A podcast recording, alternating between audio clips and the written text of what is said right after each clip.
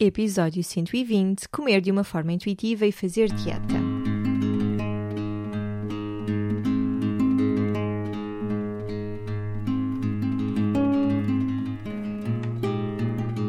Olá, eu sou a Cláudia e este é o Oficina Podcast. Todas as semanas trago-te um convidado a uma reflexão que te vão ajudar a viver de uma forma mais simples, feliz e consciente. No Oficina não existem verdades absolutas e aqui tudo é uma descoberta.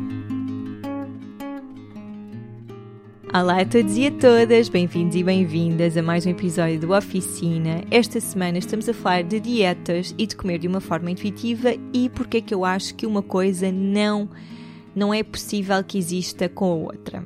Pelo menos numa primeira fase. Eu lembrei-me de fazer um episódio sobre este tema porque a semana passada anunciei que comecei a fazer acompanhamentos individuais de comermos de uma forma intuitiva barra mindful eating. Entretanto, já não, já não tenho vagas para, para fazer este trabalho, preenchemos logo muito rapidamente, mas recebi alguns e-mails de mulheres a contarem-me a, a sua história com a comida tal como vos foi pedido. E depois, logo na primeira resposta que eu dei a, esse, a esses e-mails que fui recebendo, foi que para fazermos este trabalho não se pode começar por estar a fazer uma dieta, ter qualquer tipo de restrição, a não ser que seja por motivos de doença ou intolerâncias, alergias, etc. Ou a querer fazer este trabalho para perder peso. Portanto, eu quero ter aqui estas sessões com a Cláudia porque no fundo o que eu quero é perder peso. E houve algumas mulheres que foram super honestas e disseram: Olha, Cláudia, o que eu quero mesmo neste momento é perder peso. Ou, Olha, Cláudia, eu estou a fazer esta dieta e quero manter, portanto não faz sentido trabalharmos juntas. E por isso, e como o número de pessoas que eu vou acompanhar neste momento é limitado, achei que fazia sentido gravar um episódio para vos explicar um bocadinho porque é que eu acho que uma coisa não encaixa com a outra. Então, antes de avançar, quero só dizer que isto de comermos de uma forma intuitiva é uma abordagem à alimentação que podemos ter das milhentas que existem. Nenhuma é melhor do que a outra. Há de haver uma que encaixa melhor do que vocês, do que outra. Há pessoas que precisam desesperadamente que lhes digam o que é que têm de comer, as quantidades, que uh, precisam de sentir que estão sempre a controlar tudo, que estão sempre ali ao controle de absolutamente tudo. Há pessoas que só comem comida biológica e que não vão jantar fora porque não é biológico. Há pessoas para tudo, não é? E portanto, para estas pessoas, certamente que uh, o trabalho de comermos de uma forma intuitiva não encaixa aqui, ou pelo menos não encaixa nessa fase da vida, poderá encaixar daqui a 10 anos. O que eu tenho visto no meu trabalho é que, também talvez pelas partilhas que eu vou fazendo, por pesquisas que também vão, vão começando a fazer, é que existem muitas mulheres aqui na nossa comunidade que já estão fartas de fazer dietas, que estão naquele ciclo de faz dieta, não é? Restrição, perda de peso, Uh, ok, perdi o peso que queria, agora é o momento de estabilizar. Estabilizar, fico uns meses aqui neste, não é carne nem é peixe, não é? Não estou nem em dieta, nem estou a comer tudo o que me apetece.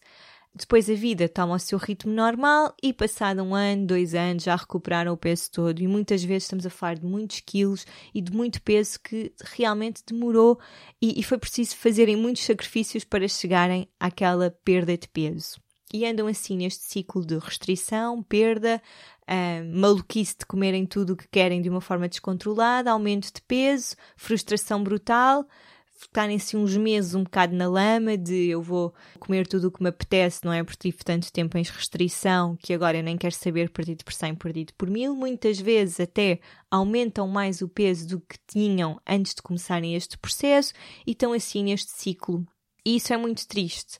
Eu fico completamente desconcertada, a sério, eu quase sempre começo a chorar, isto parece ridículo, quando eu ouço mulheres a dizerem: Olha, eu quero vestir um vestido no verão e não tenho coragem por causa do meu corpo, eu quero ir à praia e não tenho coragem por causa do meu corpo. Uh, eu estou farta dos comentários que ouço da minha família, que está sempre a dizer que eu preciso de perder peso e a reparar naquilo que eu como, e eu fico completamente transtornada e fico mesmo muito triste, porque isto só mostra que nós somos obcecados com a nossa imagem. Nós estamos a falar de mulheres que são saudáveis, que têm só uma carninha a mais e que nem é a mais, sabem? Este conceito é ridículo.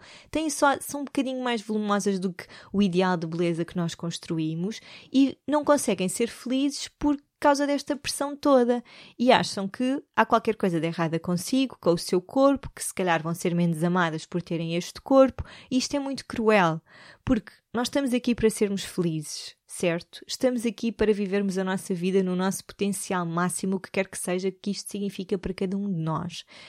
E vivermos obcecados com aquilo que comemos ou com a nossa imagem não vai em nada ajudar-nos a viver a vida desta forma leve e bonita.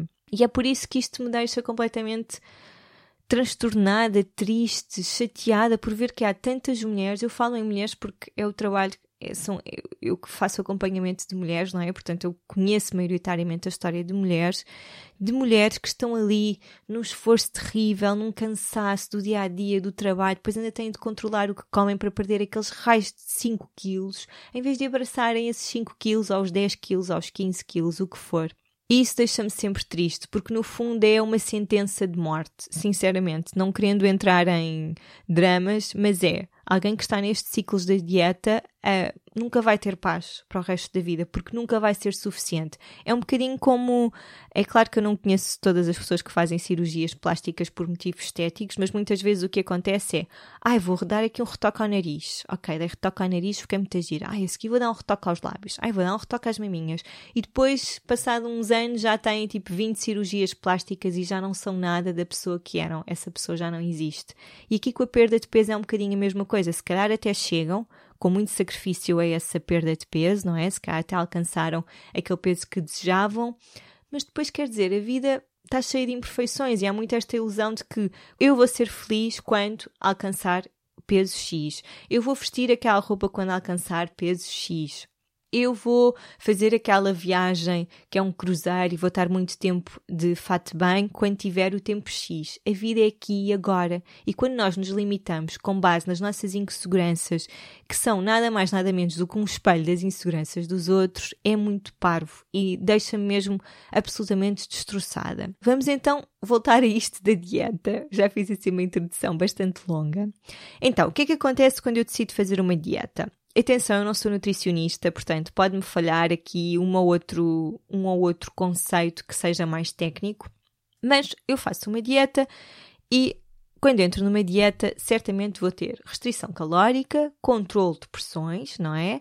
Uh, ou se pelo menos uh, não, até posso comer as porções que eu quero, mas depois isto de alguma forma tem de se refletir no meu exercício, não é? Para, para, para haver esta queima de calorias, porque se eu quero perder peso, não posso consumir mais, mais calorias do que aquelas que gasto e por isso aqui a dieta, o exercício físico andam sempre de mãos dadas, não é? Para ser uma coisa que realmente vai ser eh, mais eficaz a longo prazo. E depois, ok, entre em restrição calórica. Imaginem que eu estou habituada a ingerir 1500 calorias por dia. Entretanto, decido perder peso, ok? Se calhar até nem estou a fazer nenhuma dieta em específico, mas normalmente a coisa acontece, vou cortar nos açúcares, vou cortar nos hidratos, sendo que hidratos é açúcar, mas tudo bem. É para vocês perceberem, vou cortar no arroz, vou cortar nas massas, vou cortar nas batatas, vou cortar nas bolachas, vou cortar nos chocolates. E depois, para consumir mil calorias. Ora, o meu corpo estava habituado a trabalhar em, com 1500 calorias e de repente eu só lhes dou mil calorias, não é? De repente ele só tem mil calorias para funcionar na sua plenitude. Ele vai pensar: uou, wow, peraí, eu agora tenho de me ajustar é isto que a Cláudia me está a dar. Portanto, eu tenho de continuar a funcionar, vou baixar o meu metabolismo para as mil calorias. Depois eu perdi o peso, não é? Continuei a ingerir as minhas mil calorias diárias, cheguei ao peso que queria e depois, como é que é? O meu corpo já está habituado a trabalhar com estas mil calorias. Se eu agora quiser deixar de fazer dieta e quiser voltar a consumir 1500 calorias, eu vou aumentar de peso. E isto é uma sentença de morte. Isto é nunca ter paz. Ou assumimos que vamos ter fases em que vamos estar com o peso que queremos uh, e vamos estar em restrição, ou e outras fases em que vamos estar com os quilos que não, que não gostamos, que não queremos, aprendemos a comer de uma forma intuitiva. E quando aprendemos a comer de uma forma intuitiva, aprendemos a aceitar o nosso corpo como ele é e como ele está nesse momento. Isso não quer dizer, e eu já falei várias vezes aqui sobre isso, o facto de eu aceitar o meu corpo como ele é hoje não quer dizer que eu até nem queira perder algum volume ou perder alguns quilos. Uma coisa não é independente da outra. Mas se eu aprender a comer de uma forma intuitiva, vou aceitar nas várias fases da minha vida o peso que é suposto eu ter. Porque todos nós, o nosso corpo tem assim umas fases depois de umas dietas ou de grandes transformações. Estou a pensar, por exemplo, uma gravidez ou uma fase de muito cansaço ou uma fase de uh, vitalidade brutal. O nosso corpo depois chega ali a um platô de peso, não é? Chega ali a um, a um momento em que oscila entre um, sei lá, oscila talvez 2 quilinhos, 3 quilinhos e depois estabiliza. Se calhar daqui a 10 anos esse peso já não vai ser o mesmo, não é? Porque entretanto o corpo mudou, eu também mudei, mudei o meu estilo de vida, os meus hábitos e de repente o meu peso que costumava estar sempre, por exemplo, nos 50, agora está nos 55, mas eu continuo saudável, continuo ativa, continuo com vitalidade, simplesmente agora o meu peso estabilizou ali nos 55. E se eu estou bem assim, se calhar até posso estar com mais um, um pneuzinho de lado. Para que é que eu hei de estar feita parva a teimar em querer estar nos 50 quando não é esse o ponto natural de equilíbrio do meu corpo? Pronto. Só que para nós aceitarmos este ponto natural de equilíbrio e aceitar este pneuzinho que às vezes surge por fora das calças, temos de silenciar estas vozes todas que estão à nossa volta. Temos de silenciar todas as mulheres, porque isto também é um problema muito das mulheres, que se queixam dos corpos que têm quando estão ótimas, ok? Quando estão perfeitas e quando se queixam que têm de treinar porque no pain, no gain, para ficarem com aquele corpo. No fundo, eu acho que que nesse aspecto esta partilha de, destas mulheres por esta imagem vem-nos mostrar que, ok, se calhar aquela pessoa até tem aquele corpo que eu acho lindo, que eu idealizo, mas ela treina muito, mas ela tem muito cuidado com a alimentação. Portanto, eu associo sempre algum sofrimento para chegar àquele corpo. Porquê que eu não hei de chegar ao meu corpo na minha melhor versão, não é? E que isso implica fazer exercício de uma forma intuitiva, comer de uma forma intuitiva, aceitar-me como sou. Em vez de estar a pensar e eu quando era miúda era assim, eu adoro pessoas muito magrinhas, adoro, adoro, por exemplo, o corpo da Sara Sampaio, acho lindo. E eu, que sempre tive assim a anca larga, eu queria a força toda ter o corpo da Sara Sampaio. Era este o ideal de beleza que eu encaixava e que eu achava que devia ter. Ora, eu nunca vou ter o corpo da Sara Sampaio porque as minhas ancas são grandes, sempre tive o rabo grande. E, portanto, tive em esforço durante muito tempo a achar que podia lá chegar. Eu tive fases em que só ia ao ginásio sem vontade nenhuma e chegava lá e não fazia nada de jeito, a verdade é essa, com a expectativa de perder aquela gordurinha que saía das calças. E esta gordurinha que saía das calças surgia numa fase em que eu me preocupava com os hidratos, em que hum, eu sentia mal sempre que comia alguma coisa que eu não achava muito saudável. Isto estou a pensar nos tempos da faculdade. Hoje em dia, o que é que acontece nesta minha relação com o meu corpo? Posso partilhar convosco porque eu acho que vale sempre a pena vocês só ouvirem exemplos reais, não é? Eu tenho partilhado muito e agora, durante a gravidez, eu estava um bocado revoltada por ter aumentado tanto peso. Não é revoltava, mas estava um bocadinho triste. Tipo, é pá, fogo também não precisava ter engordado tanto. Foram 20 quilos, é muito. Depois, pós-parto. Ok, pós-parto, os meses iam passando e a balança estava sempre na mesma. Já partilhei isso convosco. Assim, nem sei com quantas semanas, para aí 10 semanas depois do Vicente ter nascido, eu fui à nutricionista porque tive a possibilidade de ter assim uma sessão gratuita com uma nutricionista e pensei, olha, pode ser que aprenda alguma coisa. Eu queria essencialmente aprender a comer, a amamentar snacks que fossem práticos para a amamentação. Não fui a pensar que ia fazer uma dieta, mas fui numa de, olha, vamos ver o que é, o que, é que tenho para aprender, porque isto da amamentação é uma coisa nova para mim. E é claro que sabendo ela que o meu peso estava muito acima do que, do que era antes de, de engravidar, e muito acima estamos a falar para aí de 15 quilos ou sei lá, 13 quilos, não interessa. Estava muito acima. Claro que ela disse para eu ter atenção aos hidratos, claro que ela disse para eu não comer muita fruta, claro que ela disse para hum, eu não comer pão. Pronto, todas estas coisas. Isto não é, eu não estou a partilhar isto convosco para, para criticar a nutricionista. Não, ela estava só a fazer o trabalho dela. Mas eu, sei lá, já conheço o meu corpo, já já aplico estes exercícios há muitos anos e ok, saí de lá a pensar isto não vai acontecer, não é? Este não é o momento certo, eu não quero uh, recuperar a forma que tinha, ou pelo menos voltar a sentir-me bem com o meu corpo através da restrição alimentar, sobretudo estamos a falar numa fase de cansaço extremo, não é? De dormir muito mal, de amamentação, uh, onde o corpo está sempre a queimar e, um, não sei, eu senti quando estava a amamentar que eu era completamente que eu estava em segundo plano. O meu corpo estava preocupado em produzir leite para o meu bebê e estava-me a tirar tudo para produzir um bom leitinho para o meu bebê. Portanto, eu percebi que pronto, que esta não era a abordagem, a nutricionista era amorosa, ok, isto não tem mesmo nada, isto não é nenhuma crítica à nutricionista, mas eu senti que não era por aqui o caminho. E os meses foram passando e passando e passando, e eu mantive a minha alimentação, que é de base super fixe, não? A alimentação vegetal.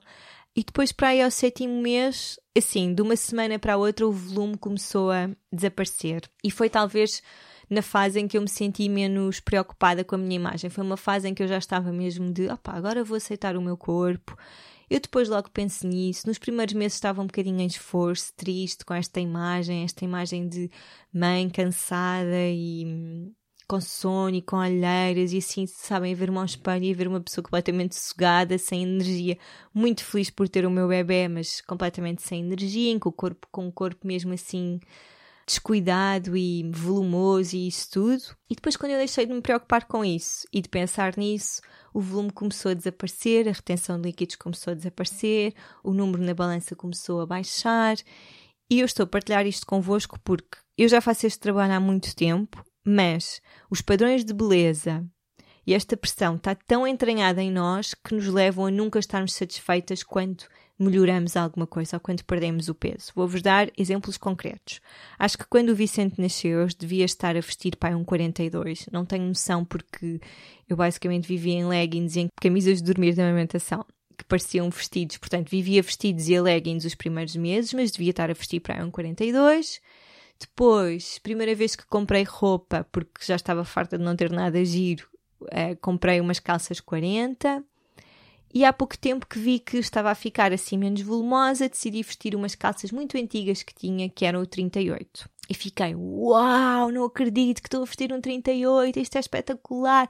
Tipo, uma excitação brutal, porque de repente tinha umas calças antigas minhas que me serviam.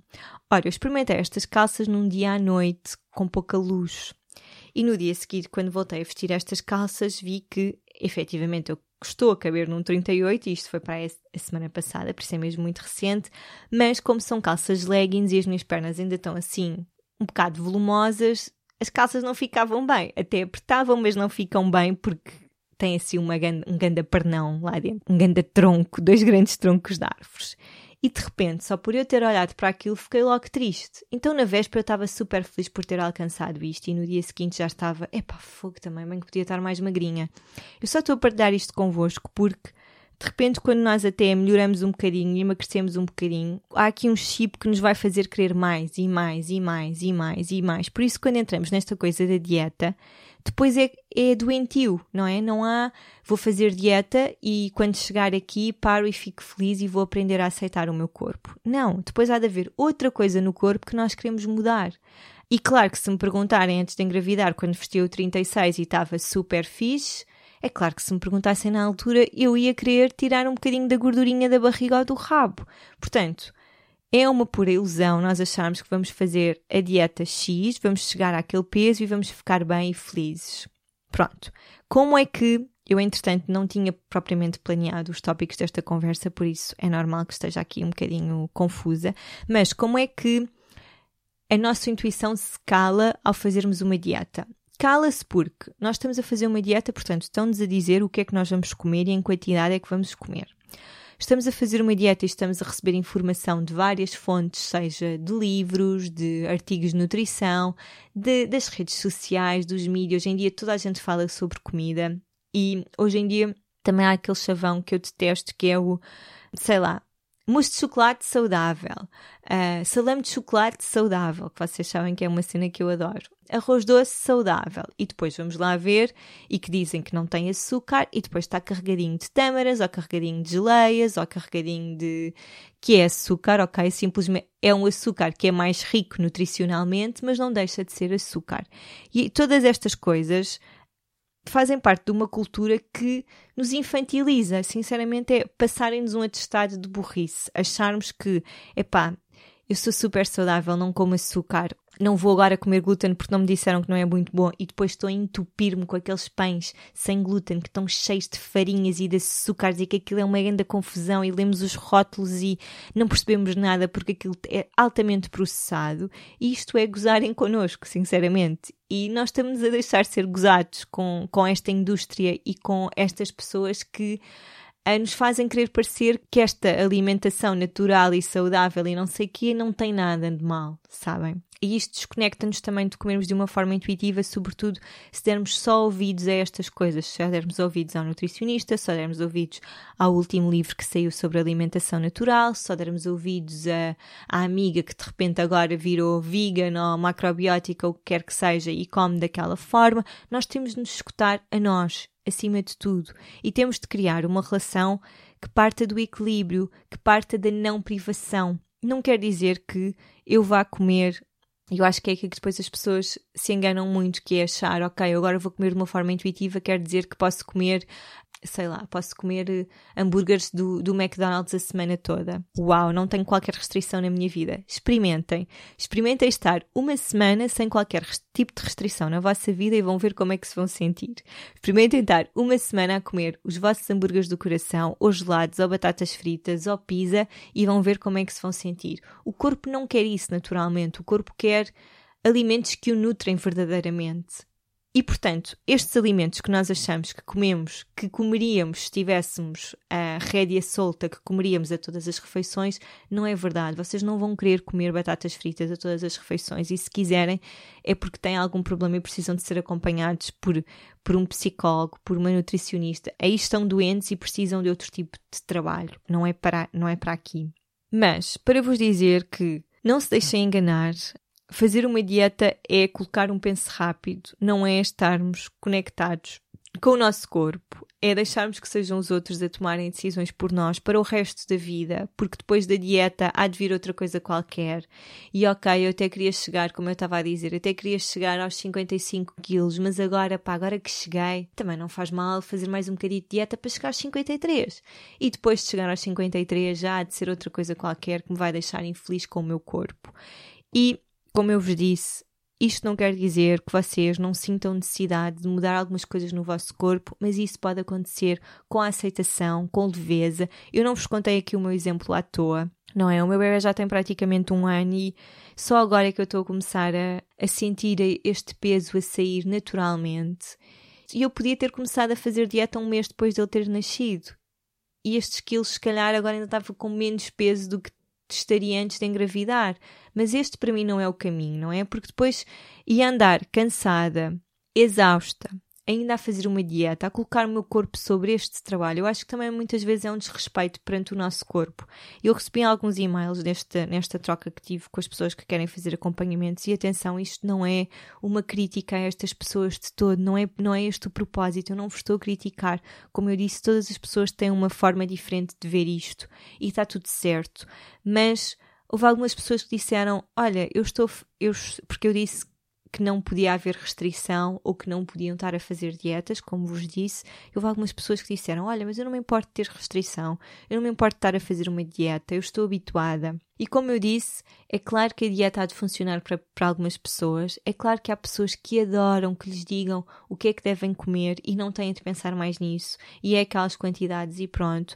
Mas eu acho que isto é estarmos a inibir de nos conhecermos, e acho que a alimentação pode ser uma ferramenta tão bonita para o nosso autoconhecimento, para as nossas emoções, para sairmos um bocadinho desta pressão social criarmos uma relação boa com o nosso corpo, uma relação boa com a comida, silenciarmos as vozes que estão à nossa volta, sei lá, acho que há um trabalho tão profundo a ser feito aqui com esta, com esta questão, muito maior do que o que raia que nós queremos comer para o almoço. Acho que é um trabalho mesmo com muito mais camadas do que isso e que nós estamos a desperdiçar ao dar o poder a outras pessoas ou a alimentos muito específicos. As coisas têm o peso que nós lhes damos e, e pronto. E o que eu queria acima de tudo dizer-vos é estando a fazer dieta ou não, comecem a amar mais o vosso corpo, o corpo que têm hoje, porque ele faz tantas coisas por vocês é ele que vos permite estar aqui todos os dias a ouvirem-me, não é? Tem, para já, pode,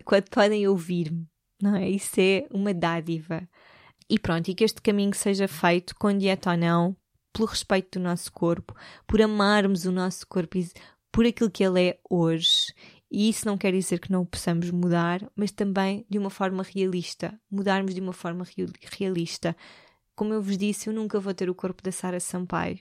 E hum, não vale a pena estar sequer a pensar nisso. Eu vou ter o corpo da Cláudia e vou trabalhar neste corpo e vou fazer exercício para este corpo e vou melhorar a minha forma física e a minha hum, resistência, mas é um trabalho meu, só meu, e que não pode partir de pressões e de eu querer, eu quero ter o corpo da pessoa X. Pronto, espero que, que este episódio vos tenha ajudado a ver as coisas de uma outra forma, mesmo que não concordem com aquilo que eu disse, questionem aquilo que eu disse, e pode ser que daqui a uns meses, a uns anos, se calhar já vão ver as coisas de uma outra forma, e pronto, obrigada por terem estado desse lado. Muito, muito obrigada. Até para a semana, um dia cheio de sol interior.